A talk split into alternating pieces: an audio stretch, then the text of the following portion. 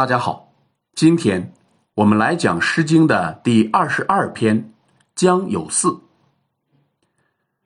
因为表达的相对模糊，所以这篇作品可谓一说纷纭。如果想了解本诗主旨的不同说法，推荐大家去看张树坡先生的《国风集说》，这里就不多做介绍了。我们还是自己来分析一下本诗的主旨。首先，我们通读全诗。将有四，之子归不我已，不我已，其后也悔。将有主，之子归不我与，不我与，其后也处。将有驼，之子归不我过，不我过，其笑也歌。对于这篇作品，我们不妨带着问题一步一步的研究。第一个问题，这里面出现了几个人物？答案是之子和我。我们前面接触过之子于归，他和之子归之间有什么区别呢？于字是个语助词，有表示将要的作用。之子于归，就是这个女子即将出嫁。后面我们讲秦风的无衣，其中一句是“王于兴师”，指的是国王要出兵了。那么没有“于”字的，指的就是完成时。之子归的意思，就是这个女子嫁给他人了。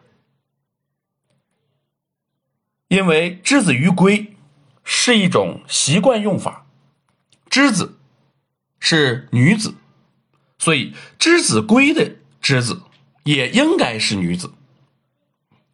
既然之子是女子，那么正常情况下，我就应该是男子。第二个问题，他们之间发生了什么呢？第一章。之子归不我已，这个女子嫁给别人了，不和我在一起了。原来两人可能是恋人关系。第二间啊，第二章之子归不我与，意思与第一章相同。按照汉代郑玄的解释，以就是与的意思。这样的例子其实很多。举一个例子，孔子家语《致思篇》有云：“士不中间见，女嫁无媒，君子不以交礼也。”两个士人之间不经过介绍不相见，女子出嫁没有媒不相见。那违背了这个原则的人，君子不与他相交，这是礼啊。不以交就是不与交，看以就是与。第三章，之子归不我过，过是什么意思呢？有个词叫过从甚密，这里的过正是过从的意思。前面的与是在一起，在一起干什么呢？当然就是交往，所以我们也可以说以与过三个意义是相近的。当然，我也一直强调，必须要在特定的语境中才能这样说。第三个问题，男主人公对此是什么状态呢？不我已。其后也悔。如果你不跟我好，以后你会后悔的。典型的痴男怨女的心情啊，可以理解。男主人公说女子以后会后悔，那显然女子现在并不后悔。如果女子确实不后悔，那么问题就来了：他们以前是不是恋人关系呢？我刚才说可能，或者说他们现在还有爱情吗？从男子的话语中，大概是女子抛弃了男子，也就是女子对他没有爱了，而男子则因爱生恨了。不知道谁有没有这种经历啊？没有也可以设想一下，如果说一个女子负了你，嫁给了别人，在你的幻想中，这个女子应该过着怎样的生活呢？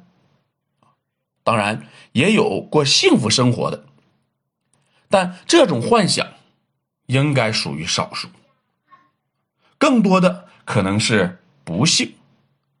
她老公有了外遇。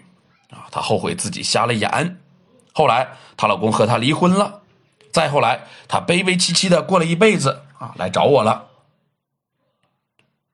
这样的幻想可能谁都有，因为它基于事实。我们大家都非常熟悉《诗经》的《蒙》啊，那个女主角的生活是什么样子的？先是陷入爱情中不能自拔啊，此时当然不后悔。婚后不久，老公有了外遇，后悔了。后来她被休弃，回到娘家，悲悲戚戚。正是这样啊。在本诗中，这个男子的幻想是例外吗？啊，一点也不是。来看“不我与”，其后也“楚”，“楚”字不好理解啊。于是乎，闻一多认为是通假啊，是忧思的意思。朱守亮也认为是通假，是病是苦的意思，啊，其实我不认可这样去理解，只有无法解释的时候，我们才应该去考虑是否有通假的情况。但在这里，楚是可以解释的。南唐徐凯的《说文系传》说：“啊，是曰‘原居原楚’。”以为居者定居，处者暂止而已。楚是暂时休止的意思。这里的楚’‘楚啊，就是暂止的意思。女子嫁到男子家，结果只生活了很短的一段时间。最后，不我过，其笑也歌。男子又唱道：“你不跟我交往，最后只能是哭哭啼啼的啊。”笑歌就是嚎哭的意思。从情感上说，本诗的情感很真实、很强烈啊。但是从思想境界上说，也很庸俗。文学产生于生活，但要高于生活。纯粹的描述基于个人得失的不满与怨恨。实在算不得什么好作品，这也是我以前曾经说过的。诗三百，并不是篇篇都是好作品。最后还要说一下，开篇的“江有四”，啊，“江有主”，“江有驼”，传统的理解都是将本诗的主人公理解为弃妇，所以江水有支流，江水有沙洲。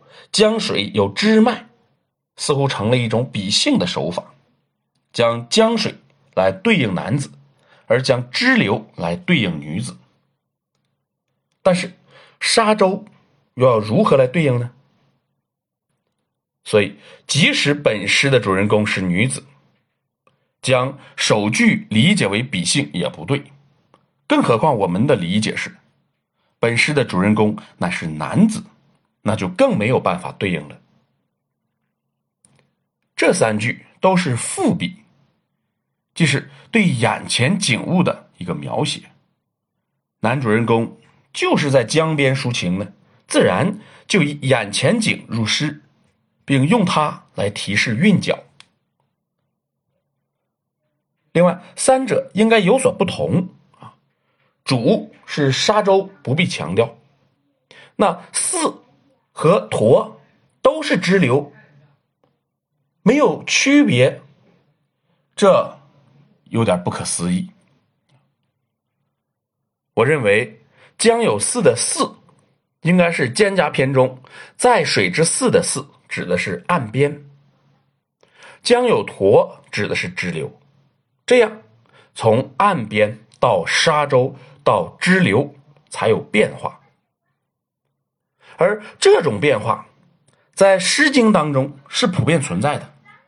就以我们前面的这二十篇为例，我们看“卷耳”“兔居”“采繁”“采萍”“演齐雷”，哪一个不是如此呢？好，本篇作品。我们就讲到这里。